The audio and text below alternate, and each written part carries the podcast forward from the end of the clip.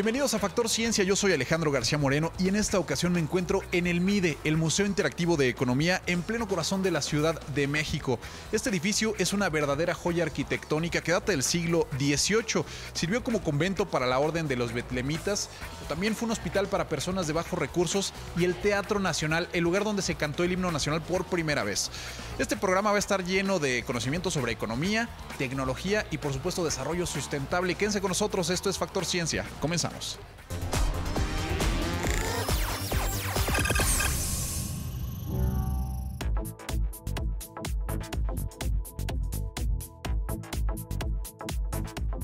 Desde 1969 los billetes que utilizamos día a día se producen en la fábrica de billetes del Banco de México.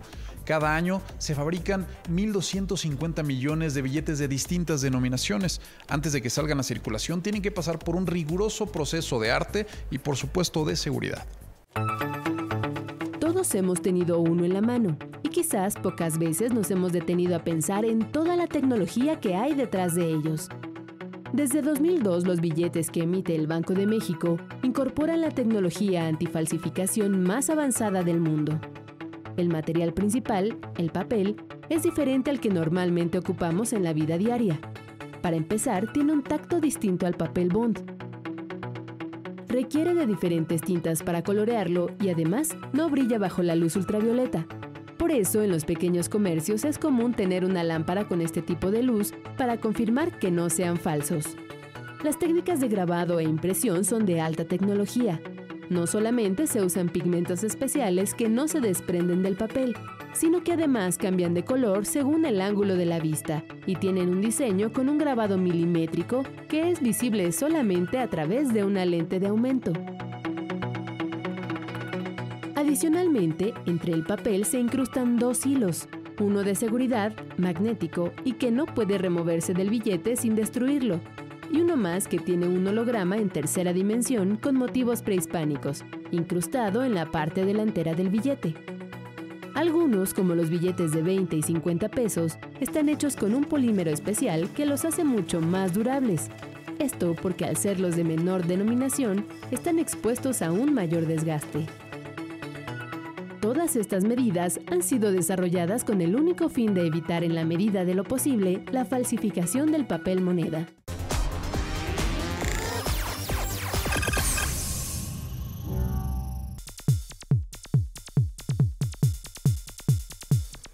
Cuando hablamos de dinero pensamos en monedas o en billetes que utilizamos para pagar un bien o un servicio.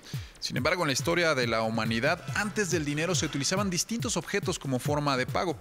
¿Qué les parece si echamos un vistazo a la evolución justamente del dinero?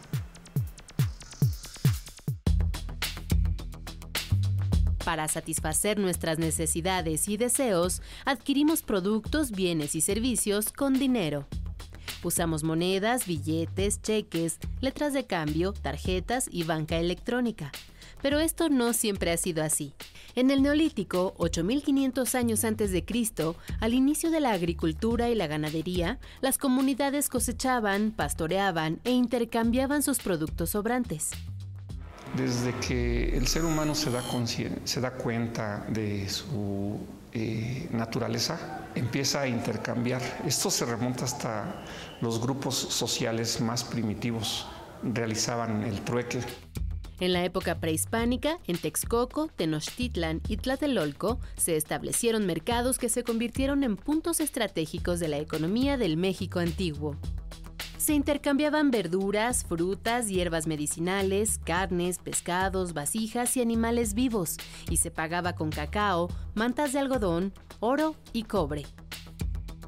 Con el desarrollo de las eh, sociedades, eh, con el desarrollo tecnológico, los grupos sociales se, mueven, se vuelven más complejos y surge la vida sedentaria. En ese momento eh, algún producto empieza a ser usado como equivalente general o dinero. Las primeras monedas surgen en los siglos 5 y 6 a.C., cuando el ser humano aprendió a fundir los metales. Hay quienes afirman que se inventaron en la India y otros en Turquía. El historiador griego Herodoto atribuye su creación a los habitantes de Lidia en las costas del mar Egeo.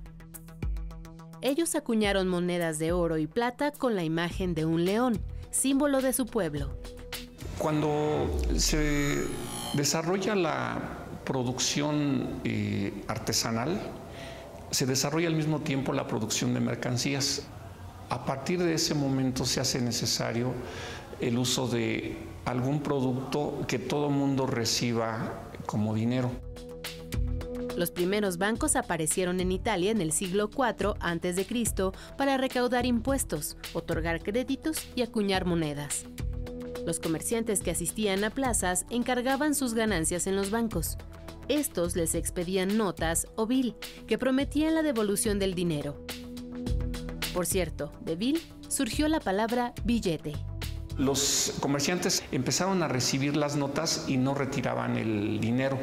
Los banqueros se dan cuenta de esto, empiezan a emitir una mayor cantidad de notas que lo que tienen en respaldo, en reserva, en oro o plata y eso permite que se expanda todo un complejo sistema de crédito que va a ayudar al desarrollo del comercio y de la producción.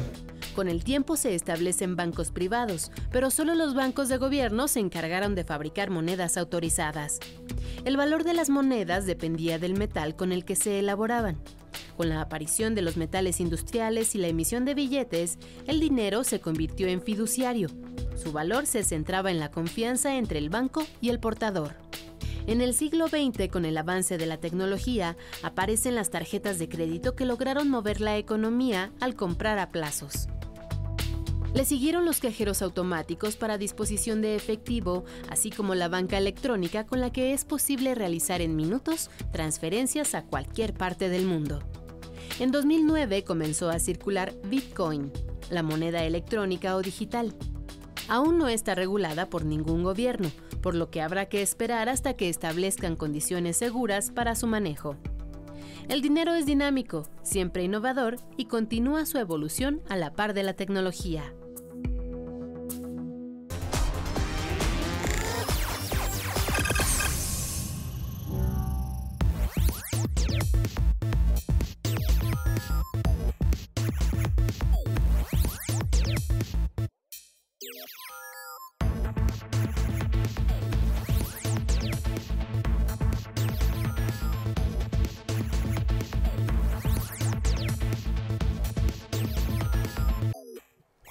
Una de las características fundamentales del MIDE es la interactividad en cada una de sus exposiciones. Por ejemplo, aquí vamos a elaborar nuestro propio billete.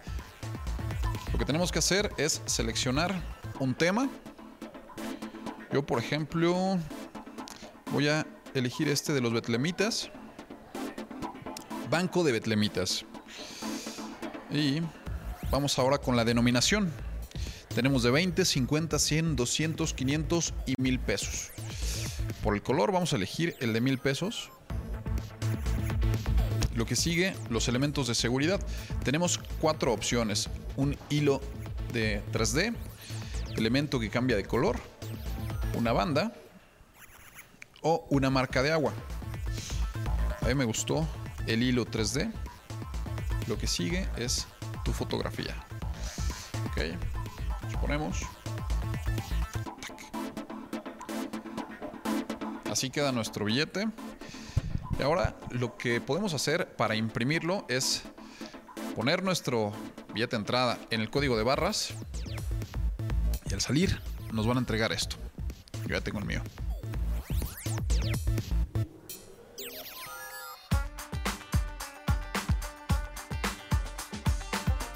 En nuestro recorrido por el MIDE hemos conocido la historia del dinero y su evolución de la mano de la sociedad, de pasar a utilizar desde granos de cacao hasta metales. Hicimos nuestro propio billete y ahora estoy con Brianda Páez en esta sala que es el futuro del dinero para conocer, bueno, pues qué es lo que sigue. Brianda, muchísimas gracias. Muchas gracias, adelante. Pues los nuevos medios de pago electrónico con los que podemos contar hoy en día. Como lo mencionaste, la historia del dinero ha sido exacto muy larga teníamos semillas de cacao, concha nácar, teníamos lo que eran piedras de jade y pasamos a la fábrica de billetes.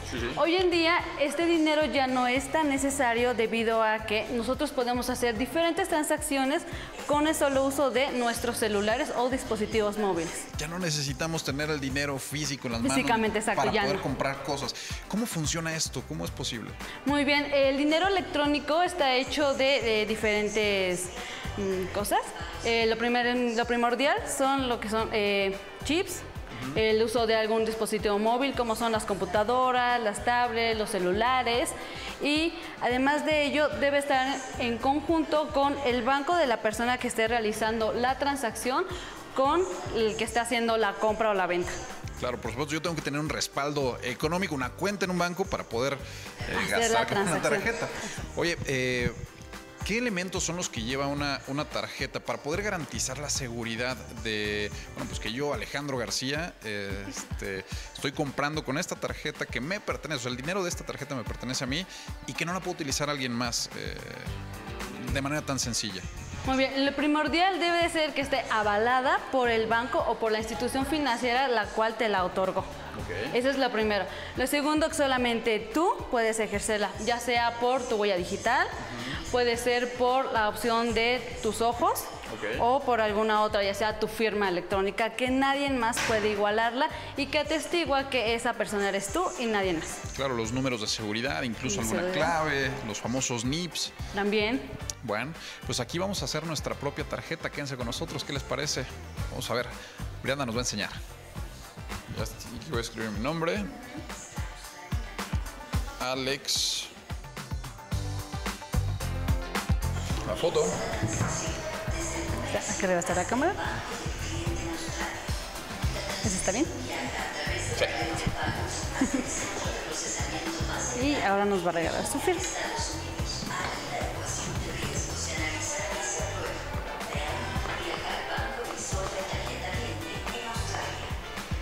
pueden aceptar con la misma plumita.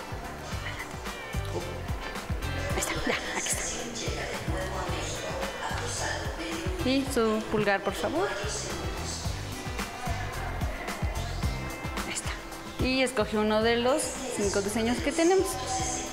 Uno de los cinco diseños. Vamos a escoger este del MIDE. Y ahí está creado. Yeah. Mira, tengo un saldo a favor de 356 pesos. Vimos el proceso de elaboración de nuestra tarjeta electrónica y bueno, ahora vamos a imprimirla con una de las eh, pues, medidas de seguridad como mi huella digital. La voy a poner aquí y el proceso que vimos... Ah, ahí estoy. Ahí está. La vamos a imprimir. Y así de fácil tenemos una tarjeta pues con un estándar de seguridad bastante, bastante elevado porque nadie más puede tener acceso a ella, solo yo con mi huella digital. Vamos a verla. Bueno, ya vimos el proceso de elaboración de nuestro dinero electrónico y aquí está. Mi tarjeta con su código de seguridad, como vimos era la huella digital. Ya está mi foto, ¿eh? ¿Qué tal?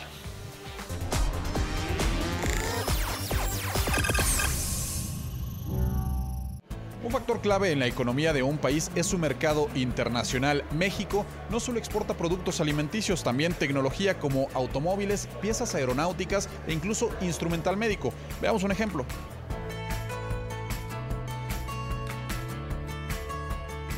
La ciencia y la tecnología mexicanas son de las más avanzadas de América Latina. Cuando se conjunta con el talento, creatividad e innovación de los mexicanos, el resultado son bienes y servicios competitivos de primer nivel. Aquí somos capaces de diseñar y producir desde un simple tornillo hasta la idea empresarial más exitosa. Por eso, en el mundo, la marca Hecho en México es sinónimo de calidad. Somos el primer exportador de manufacturas de media y alta tecnología de Latinoamérica y el Caribe. El primer exportador de televisores de pantalla plana y de refrigeradores.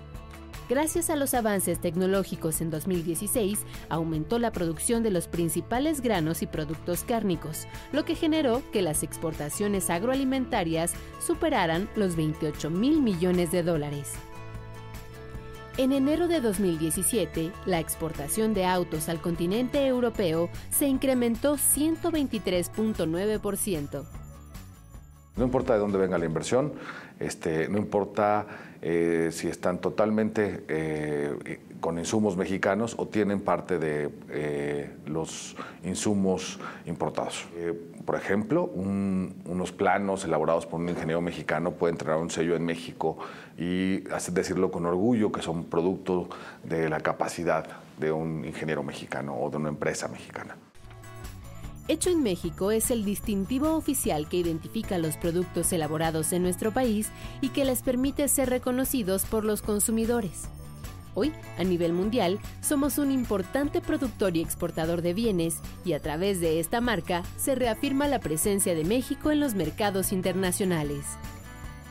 La idea es que los consumidores reconozcan el valor de los productos mexicanos. Entonces, todo lo que podamos llevar a los consumidores y que, de los cuales nos sentimos orgullosos y sabemos que reconocen el valor de lo bien hecho, este, pueda ser eh, marcado con este sello. El relanzamiento de esta marca en 2017 recibió el respaldo de todos los sectores del país, desde las personas que todos los días luchan por promover a nivel nacional e internacional los productos del campo mexicano. Por supuesto que tenemos calidad y creo que tenemos unos productos maravillosos que yo creo que en el extranjero es a veces de lo que suplican, o sea, tenemos una biodiversidad de fruta este, y de verduras que pues desgraciadamente el, casi el 90% de la producción orgánica se exporta. ¿no? Entonces es, es por eso la misión de Aires de también abrir un mercado nacional y que esos productos se, quedan, se queden en México. Hasta los grandes empresarios que han llevado sus ideas de negocio a otros continentes. Ahora tenemos que sacar nuestros buenos productos, nuestros buenos servicios, nuestra, no nuestra gente, no queremos que nuestra gente se vaya a trabajar nuestro talento fuera de México, pero tenemos que hacerlos crecer aquí en México, hacer más empresas como Kitsania y hay muchas otras que están exportando y llevarlas fuera de México. Con estas medidas, todos los productos con la marca Hecho en México seguirán siendo un signo de calidad y confianza para los consumidores nacionales, pero también más allá de nuestras fronteras. Ahora nos encontramos con Silvia Singer, ella es directora del MIDE, del Museo Interactivo de Economía. Silvia, muchísimas gracias por este. este gracias a ustedes por estar aquí, es un placer recibirlos en su casa. Hemos aprendido aquí muchísimas cosas, eh, pero sobre todo un concepto, un par de conceptos que nos han llamado mucho la atención y que van muy, eh, están muy en boga en estos días, que es la economía y la sustentabilidad, Silvia. Aquí podemos aprender perfectamente de qué se trata cada uno de estos conceptos. Fíjate que es muy interesante, eh, aquí puedes encontrarlos juntos que eso es lo importante. Hemos tenido una visión aislada, pensando que sustentabilidad por un lado son pues mejores prácticas, eh, eh, una conducta adecuada en términos del, uso del medio ambiente, de los recursos, el cómo moderamos la basura, el consumo eléctrico, energético pero la sustentabilidad es algo un poco más complejo.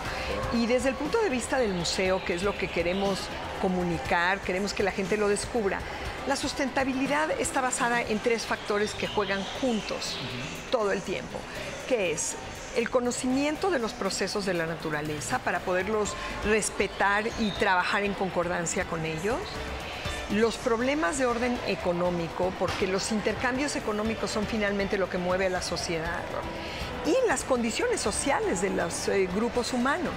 Estos tres elementos, los procesos sociales, los procesos económicos y los procesos de la naturaleza, trabajan de manera conjunta. Y esto es lo que en resultado nos podrían dar una práctica sustentable o no. Hemos tratado de armar un lugar que sea sobre todo una experiencia muy estimulante, ojalá divertida, pero sobre todo estimulante. O sea, nos, interesa que vengas aquí y te lleves algo nuevo. una manera diferente de mirar la realidad. Que las cosas que tú ves todos los días digas, no me las había puesto en ese sentido, no había reflexionado en torno a este tema. Y en ese, en ese sentido hemos tratado de que todo, este es un espacio completamente interactivo.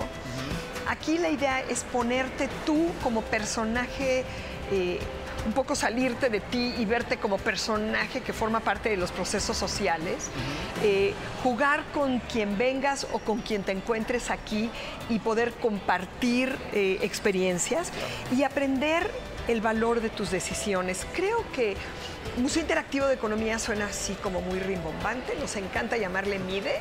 es, es, es su, su nombre corto y su nombre con el que lo tratamos con mucho cariño, porque en realidad en el MIDE lo que vienes es a aprender, a ensayar, a retar cómo tomar decisiones. Creo que a partir de los 10, 12 años, la libertad de moverse aquí y hacer lo que uno quiere es bastante grande. Y nos hemos especializado en jóvenes. es un espacio para venirse a encontrar con otros jóvenes, igual que tu audiencia.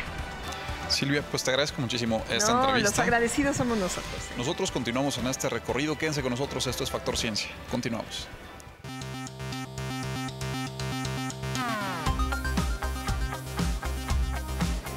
La economía sustentable es ese equilibrio que existe entre las cosas que consumimos, lo que transformamos, pero también el respeto que tenemos que tener hacia los recursos naturales. Todo esto para contaminar menos, poder reciclar y también, por supuesto, ahorrar. Un ejemplo de economía sustentable es justamente la sala de desarrollo sustentable del MIDE. No solamente porque aquí aprendes muchísimas cosas, sino porque en su construcción fue aprovechado acero, acero reciclable y también su arquitectura permite un aprovechamiento eficiente de la energía eléctrica.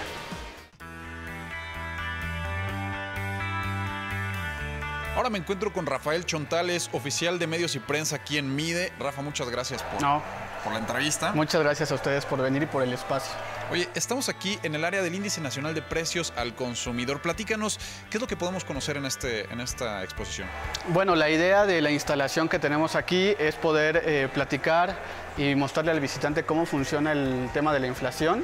Es un tema que de pronto mucha gente escucha en la tele, en los periódicos, lo puede leer y le da como cierto miedo, pero es un tema que aquí explicamos de una manera muy amena. Básicamente lo que pueden encontrar eh, son productos genéricos que componen eh, la vida de consumo de, una, de un mexicano, es decir, desde que naces hasta que te mueres. Ah, en esta eh, INPC eh, vas a encontrar desde pañales desechables hasta servicios funerarios y lo que hacen es medir de alguna u otra forma el comportamiento de los precios.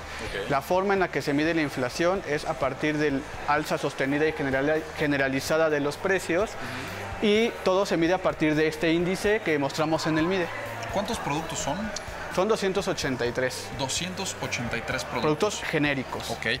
Y hay una, un ejercicio interesante donde podemos analizar un, un, histórico de las inflaciones que hemos sufrido en el país. Por ejemplo, la del 86, 87, la del 94. Así es. ¿Esto de qué manera nos puede ayudar a, entender o a dimensionar eh, pues justamente el, impacto que puede tener la inflación? Bueno, lo que queremos hacer justo con ejercicios como estos comparativos es que la gente pueda realmente entender que, por ejemplo, jóvenes, los jóvenes de ahora, que nacieron después del 95, no han vivido realmente una crisis. Imagínense cómo es eh, o cómo sería que de un día para otro tuvieras que despertarte y un refresco que te costaba 5 pesos ahora te cueste 10. Entonces, o 20 pesos. Eh, en estas crisis lo que sucedía es que el precio se duplicaba o triplicaba. Y esto depende de muchos factores, pero lo que hacemos en el MIDE siempre es que todos nuestros interactivos tratamos de aterrizarlos a la vida cotidiana de las personas y a partir de ahí poder eh, contextualizar un poco cómo puedes saber si hay inflación. Si vas al súper y un mes compraste cierta cantidad de productos y al siguiente mes con el mismo dinero compras menos, eso quiere decir que hay inflación y cómo afecta realmente en tu vida cotidiana. Eh, el eje eh, rector de todo el museo es la toma de decisiones. Entonces, entender todos estos conceptos nos ayuda realmente a saber que conforme nosotros podamos tomar mejores decisiones, podemos eh, poder tener un bienestar en nuestras finanzas personales y pues, en nuestra vida cotidiana. Los datos que están en esta pantalla son datos reales. ¿Se está actualizando? Se eh, actualiza cada 15 días. Estos datos son datos que nos proporciona el INEGI, que es quien actualmente se encarga de esta medición y el museo tiene ese compromiso de cada quincena se van actualizando los datos para que la gente pueda tener eh, el dato del último mes y que pueda tener como una, un pulso real de qué es lo que está sucediendo con la inflación en nuestro país. Pues ahí está. Si quieren venir a aprender sobre el Índice Nacional de Precios al Consumidor, aquí está el MIDE. Los invitamos. Rafa, te agradezco muchísimo. Gracias. Continuamos en Factor Ciencia. Quédense con nosotros.